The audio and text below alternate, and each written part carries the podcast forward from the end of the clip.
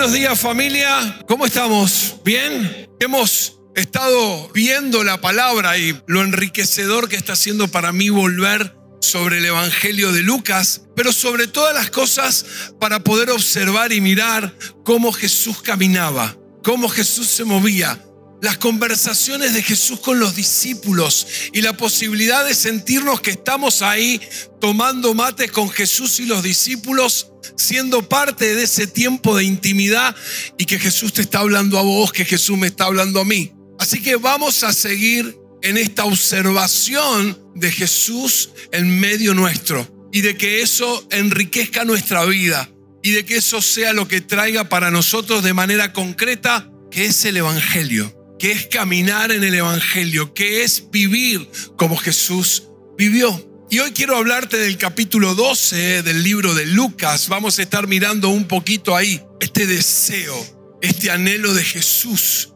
porque los discípulos se convirtieran en personas espirituales. Este anhelo y este deseo de Jesús porque ellos abrazaran esto, el reino de los cielos, y pudieran vivir de una manera distinta no solo fue lo que Él les declaró, no solo fue lo que Él les fue enseñando. Dice el libro de Hechos 1.1, dice que Jesús hizo y después les enseñó, o enseñó y después hizo. Es decir, ellos vieron caminar las enseñanzas de Jesús.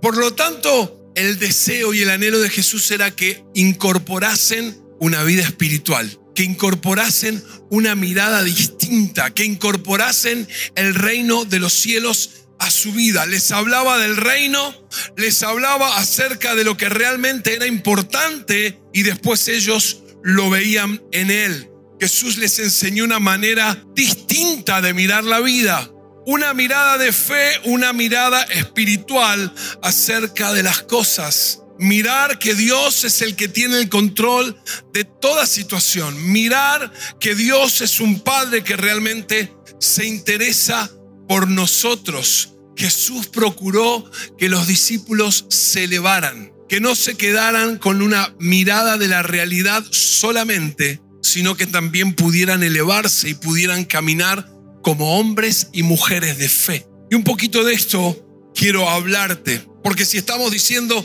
que vamos a la palabra a procurar extraer y sacar estas enseñanzas o esto que Jesús hizo, vivió y caminó con los discípulos, sin duda es para que nosotros miremos y aprendamos qué quiere Él para nosotros en los meses venideros. Estoy convencido de que esta palabra, no porque la traigo yo, sino porque tiene que ver con esto. ¿Cómo haremos? ¿Cómo vamos a transitar?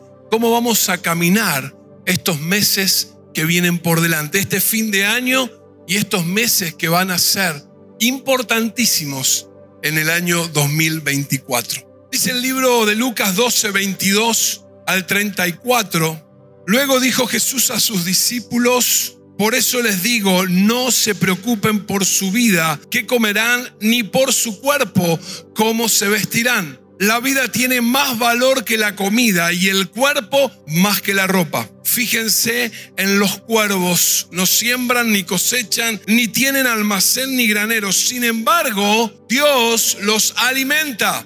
¿Cuánto más valen ustedes que las aves? ¿Quién de ustedes, por mucho que se preocupe, puede añadir una sola hora al curso de su vida? Ya que no pueden hacer algo tan insignificante, ¿por qué se preocupan por lo demás? Fíjense cómo crecen los lirios, no trabajan ni hilan. Sin embargo, les digo que ni siquiera Salomón con todo su esplendor se vestía como uno de ellos. Si así viste Dios a la hierba que hoy está en el campo y mañana es arrojada al horno, ¿cuánto más hará por ustedes gente de poca fe? Así que no se afanen por lo que han de comer o beber, dejen de atormentarse. El mundo pagano anda tras todas estas cosas, pero su Padre sabe que ustedes las necesitan. Por el contrario, busquen el reino de Dios y estas cosas les serán añadidas. No tengan miedo, mi rebaño pequeño porque es la voluntad del Padre darles el reino. Vendan sus bienes y den a los pobres. Provéanse de bolsa que no desgasten. Acumulen un tesoro inagotable en el cielo, donde no hay ladrón que aceche ni polilla que destruya, porque donde está su tesoro, allí está su corazón. Empieza el capítulo 12 y dice que una multitud lo seguía. Una multitud lo rodeaba, mucha gente estaba alrededor de él. Y lo hemos visto a lo largo de todo su ministerio, gente que buscaba sanidad, que buscaba un milagro, que buscaba un toque, que buscaba una palabra, personas que sabían que en Jesús tenían la respuesta de lo que estaban buscando y se acercaban. Y esto me daba para pensar, ¿no? La multitud que es bulliciosa, la multitud que es desordenada, la multitud que es avasallante, intempestiva, la multitud que es demandante, pero en medio de, ese agitar, en medio de ese andar, dice que él, versículo 1 del capítulo 12, se vuelve a los suyos y les empieza a enseñar y les empieza a hablar. En medio del bullicio, en medio de momentos desbordantes, en medio de situaciones que parecen intempestivas, ahí el Señor está para enseñarnos. En medio de lo que podamos vivir y aunque parezca que está todo convulsionado, el Espíritu Santo hoy quiere hablarnos y hoy quiere enseñarnos. Hoy quiere traer una palabra que nos calibre con Él, que nos calibre con el cielo y nos permita transitar los meses que vienen. Ahí estaba Jesús. No es que no le importaba, no era prioridad la multitud, él estaba con los suyos, él tenía algo que enseñarle a su gente. Y acá está parte de este mensaje, esta conversación bien significativa, bien potente. Jesús quiere enseñarles cuál es la actitud que deben tener frente a cualquier tipo de situación que se les presente. Y vamos a desandar un poquito este pasaje. Dice, no se preocupen, no se preocupen. ¿Sabes qué? Tres veces en el pasaje menciona, no se preocupen, no se preocupen, no se preocupen. Qué insistencia, ¿no? ¿Por qué él hizo énfasis en preocuparse, o mejor dicho, en que no se preocupen? Y te leo la definición de preocupación o de preocuparse. Estado de desasosiego, inquietud o temor producido ante una situación difícil o un problema. Desasosiego, Preocuparse tiene que ver con desasosiego, temor, inquietud frente a situaciones difíciles y frente a problemas. Nosotros entramos cuando la preocupación viene sobre nuestra vida, sea de índole familiar, relaciones, económica o lo que fuera que nos toca afrontar. Viene esta preocupación, este poner el ojo y poner el énfasis en el problema. Y no es que Jesús estaba sacando de lado y no les estaba impidiendo ser reales frente a la lectura de, de lo que podían vivir. Jesús les dijo, en el mundo van a tener aflicción. La preocupación no se apodere de ustedes. Jesús no está negando que existían estas, sino que no nos quedemos atrapados en la situación difícil o problemática. Las situaciones difíciles y problemáticas van a venir. Los conflictos van a venir. ¿Cómo vamos a hacer y cómo vamos a transitar? Ahí está el punto. No se preocupen, no se preocupen. El desasosiego y el temor nos hace ver las situaciones como el gigante que no podemos vencer. ¿Cuál fue la diferencia entre el ejército de Israel y este adolescente de 16, 17 años. ¿Cuál fue la diferencia entre el ejército de Israel, gente preparada, a un simple pastor que cargaba una onda? El gigante era mentira, el gigante estaba ahí. El gigante eh, no era una realidad, el gigante estaba allí frente a ellos. Un tipo preparado sabía pelear, pero ¿cuál fue la diferencia? David no miró el gigante, sino que David miró quién podía ayudarlo a vencer el gigante. Todo un ejército paralizado, todo un ejército con temor, todo un ejército sin saber, hasta que apareció este adolescente que tenía algo que marcó la diferencia. Este adolescente confiaba en el Dios que le ayudó a matar al oso. Este adolescente confiaba en el Dios que le ayudó a matar el león cuando nadie lo veía. Este adolescente que componía canciones, que tenía una relación de intimidad con Dios. Este adolescente, David, no se focalizó en el gigante, sino que dijo, yo puedo con Dios vencer el gigante. Dios me va a dar la fuerza, Dios me va a dar la capacidad y la habilidad. ¿Por qué? Porque ya estuvo conmigo porque yo ya lo experimenté, porque en medio de mi intimidad y de mis problemas, Él apareció, me ayudó a vencer el oso y el león. Dios nos ha estado preparando estos años. David se preparó con la onda. David tenía habilidades y tenía capacidades, pero también David tenía cercanía, intimidad, sabía quién era Dios. Por lo tanto, él pudo enfrentar aquella situación no mirando al gigante, sino mirando quien le iba a proveer la solución. Dios nos ha estado preparando en estos años para lo que va a venir. Dios nos ha estado preparando en el desarrollo de una vida espiritual y también en el desarrollo de nuestras capacidades y de nuestras habilidades, para que en el tiempo que venga tengamos el temple y la decisión de pararnos y enfrentar nosotros mismos los problemas que vengan por delante. Frente a lo que pueda venir, el Espíritu Santo quiere decirnos hoy que la preocupación no puede ser un lugar en el cual nos quedemos anclados. La preocupación no puede ser un lugar que tome nuestra mente y tome nuestro corazón. ¿Por qué estás preocupada? ¿Por qué estás preocupado? ¿Estás en ese estado? ¿Caminas ese estado? ¿Y sabes cuál es? Punto siguiente, el diagnóstico que Jesús venía haciendo. No se preocupen. Ahora, si no logramos salir de ahí, si no logramos hacer que ese estado de, de preocupación, de desasosiego, como leíamos, desarticularlo, viene la siguiente etapa. Y lo siguiente es, les dice, no estén ansiosos. Así que no se afanen. Mirá lo que dice la expresión que usa este versículo. Dejen de atormentarse. ¡Wow! ¡Qué expresión! No se afanen, dejen de atormentarse. Leemos la definición de ansioso, de ansiedad, mejor dicho, estado mental que se caracteriza, otra vez, por inquietud, una intensa excitación y una extrema inseguridad. Ya la preocupación dejó de ser algo externo, sino que ahora internalizamos y estamos inquietos, estamos inseguros. Dice, es un estado mental, es un estado mental. La ansiedad es un estado mental de preocupación extrema que nos hace enfermarnos, que nos hace detenernos.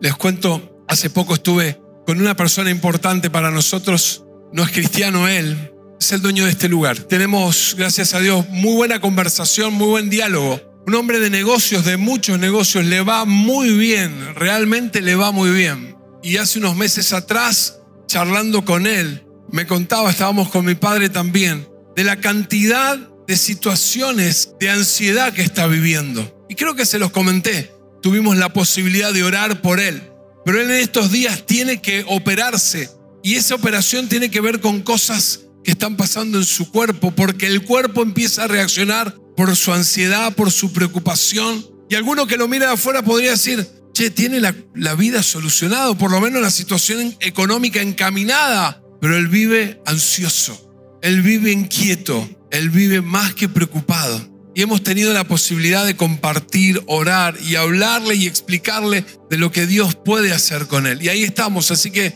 cuando te acuerdes, no dejes de orar por él, porque sé que Él va a traer bendición a esta casa. Sé que sí. La ansiedad provoca esto. La ansiedad provoca en nosotros una inquietud, enfermarnos, un estado fuera del que nosotros tenemos que tener.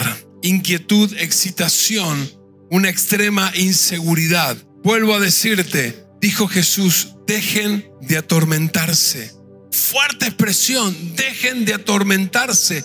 ¿Qué gobierna en tu mente? ¿Qué gobierna nuestros pensamientos?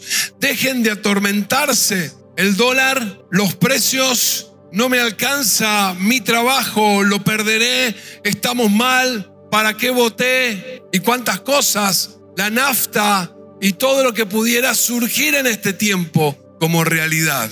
Yo quiero levantar la voz del Señor Jesús que dice, dejen de atormentarse, no estén ansiosos. Mira qué loco. Dice, el mundo pagano anda detrás de estas cosas. Jesús está diciendo que no tienen a Dios en su vida, van detrás de estas situaciones.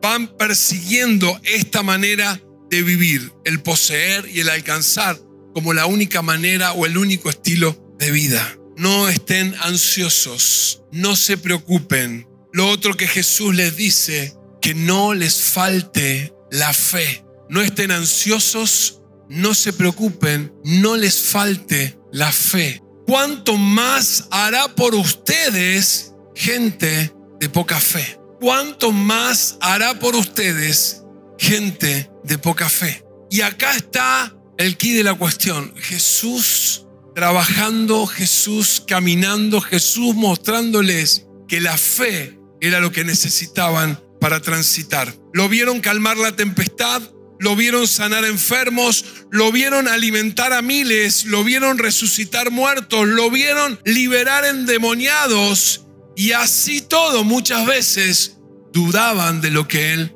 podía hacer. Gente de poca fe, que no les falte la fe. ¿Has visto a Dios en tu vida? ¿Dios ha hecho algún milagro? ¿Dios ha hecho algo por vos? ¿Dios ha intervenido en tu casa, en tus hijos, en tu matrimonio, en tu trabajo, en tu salud? ¿Lo has visto? Te pregunto, ¿lo has visto? Porque si lo has visto, yo quiero decirte que Dios lo volverá a hacer. Quiero decirte que Dios está para volver a hacer ese milagro, para volver a traer esa restitución, para volver a sanar, para volver a proveer. Dios está para hacerlo.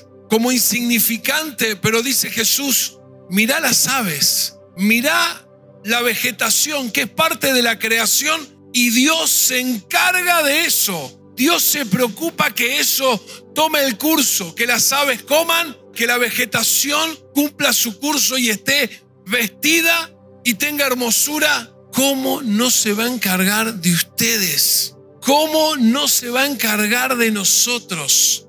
Es lo que Jesús está diciendo. La fe, ¿sabes por qué no puede faltarnos la fe? Es el combustible de nuestra vida. La fe nos conecta con lo que Dios puede hacer. La fe es la llave que nos abre a la instancia de lo sobrenatural. La fe en Dios es lo que nos permite seguir avanzando. La fe es creerle a Dios por encima de las circunstancias. La fe será la posibilidad de no ver los problemas y preocuparnos y no ver los problemas y estar ansiosos. Si nos falta la fe, nuestra vida no funciona. Si nos falta la fe, nuestra vida no se mueve si nos falta la fe, no vamos a ningún lado. La fe no es un delirio. La fe no es creer en fábulas o en situaciones milagrosas en el pensamiento mágico instantáneo. La fe se asienta en las promesas de Dios. La fe se asienta en su palabra. La fe es el combustible. La obediencia es el motor. La fe es el combustible. La obediencia es la que mueve nuestra vida al cumplimiento de esa palabra y de esa promesa.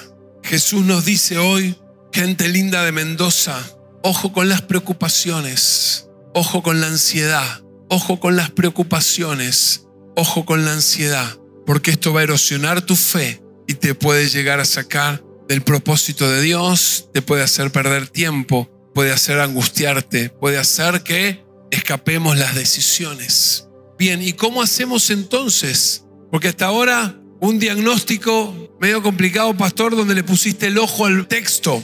Tres cosas quiero decirte con respecto a qué creo yo humildemente que debe ser nuestra manera de caminar en este tiempo, según lo que leímos recién. ¿Cómo vamos a combatir la preocupación? ¿Cómo vamos a hacer que la ansiedad no se apodere de nuestra manera de pensar? ¿Cómo vamos a hacer que nuestra fe sea un fluir, que nuestra fe sea vigorosa y nos lleve adelante? Primera cosa, un Padre en el cielo, pero su Padre sabe lo que ustedes necesitan. Ya a veces pensamos y transitamos la vida en los momentos difíciles pensando que Dios se está tomando un cafecito en la peatonal y no nos tiene en cuenta. O como que está ahí recibiendo la adoración de los ángeles sin saber lo que nos pasa. En medio de ese contexto Jesús le dice, pero su Padre sabe lo que ustedes necesitan. Mateo 6:26, mira lo que dice. Miren las aves que vuelan por el aire. No siembran, ni cosechan, ni guardan la cosecha en granedos. Sin embargo, el Padre de ustedes que está en el cielo, tenemos un Padre en el cielo el Padre de ustedes que está en el cielo les da de comer. Y ustedes, y no lo dice como pregunta, y ustedes valen más que esas aves.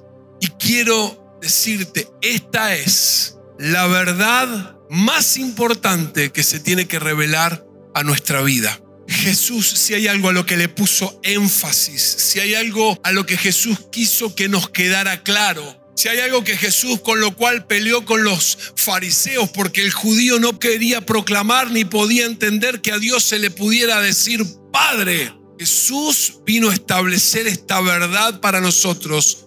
Tenemos un Padre en el cielo. No solo lo verbalizó, sino que lo mostró de manera práctica.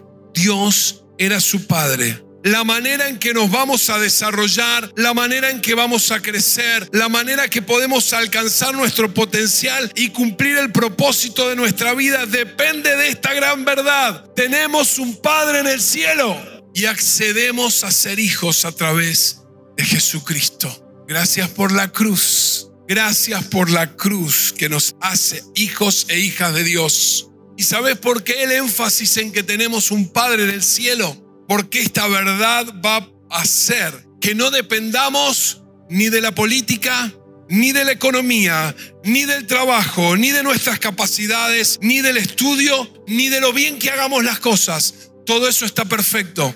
Pero si tenemos un Padre en el cielo, Él será el que nos provea. Él será el que nos sostenga. Él será el que haga milagros en medio de situaciones difíciles.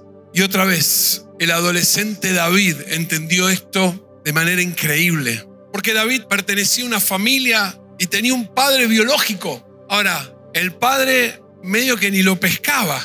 Va el profeta Samuel, ¿se acuerdan el, relato? Dios le dice, en esa familia, de esa familia va a salir el rey, lo vas a ungir. Cuando llegó le dijo, tráeme a los hijos. Y empezaron a pasar. Y pasaron y pasaron. Che, a mí el WhatsApp de Dios me dice que era acá. No tenés más hijos. El guayito ese sí está. El, el pendejillo que está con la... Tráelo. O sea, ni el padre le ponía media ficha. Qué loco, ¿no? Tenía hermanos. Y cuando el padre lo mandó a hacer algo específico en medio de esta batalla que estaba el pueblo de Israel, anda a llevarle la vianda a tus hermanos, los hermanos lo vieron y dijeron, ¿qué haces acá? Agrandado. ¿Qué estás haciendo? Vengo a traer la comida, nada más. Ni los hermanos tampoco creían y le ponían ficha a él. Pero este adolescente en algún momento de inspiración en medio de las ovejas dijo, el Señor es mi pastor, nada me faltará. Había una convicción en él. No usó el término padre, pero se estaba refiriendo a Dios como tal. El Señor es mi pastor, no Isaí, mi proveedor, no mis hermanos. El Señor es mi pastor y nada me va a faltar. Pero su Padre sabe lo que ustedes necesitan. Primera cosa entonces, hoy nos tenemos que ir otra vez con esta convicción y revelación. Dios es mi Padre y Él tiene cuidado de mí. ¿Cómo haré para enfrentar la ansiedad y la preocupación y las situaciones que van a venir? ¿Cómo voy a hacer para que mi fe no decaiga? Tengo un Padre en el cielo y mi mirada es sobre Él y mi mirada es en las promesas de lo que la Biblia dice y mi mirada está puesta en que Él tiene cuidado de mí. Segunda cosa, un día a la vez.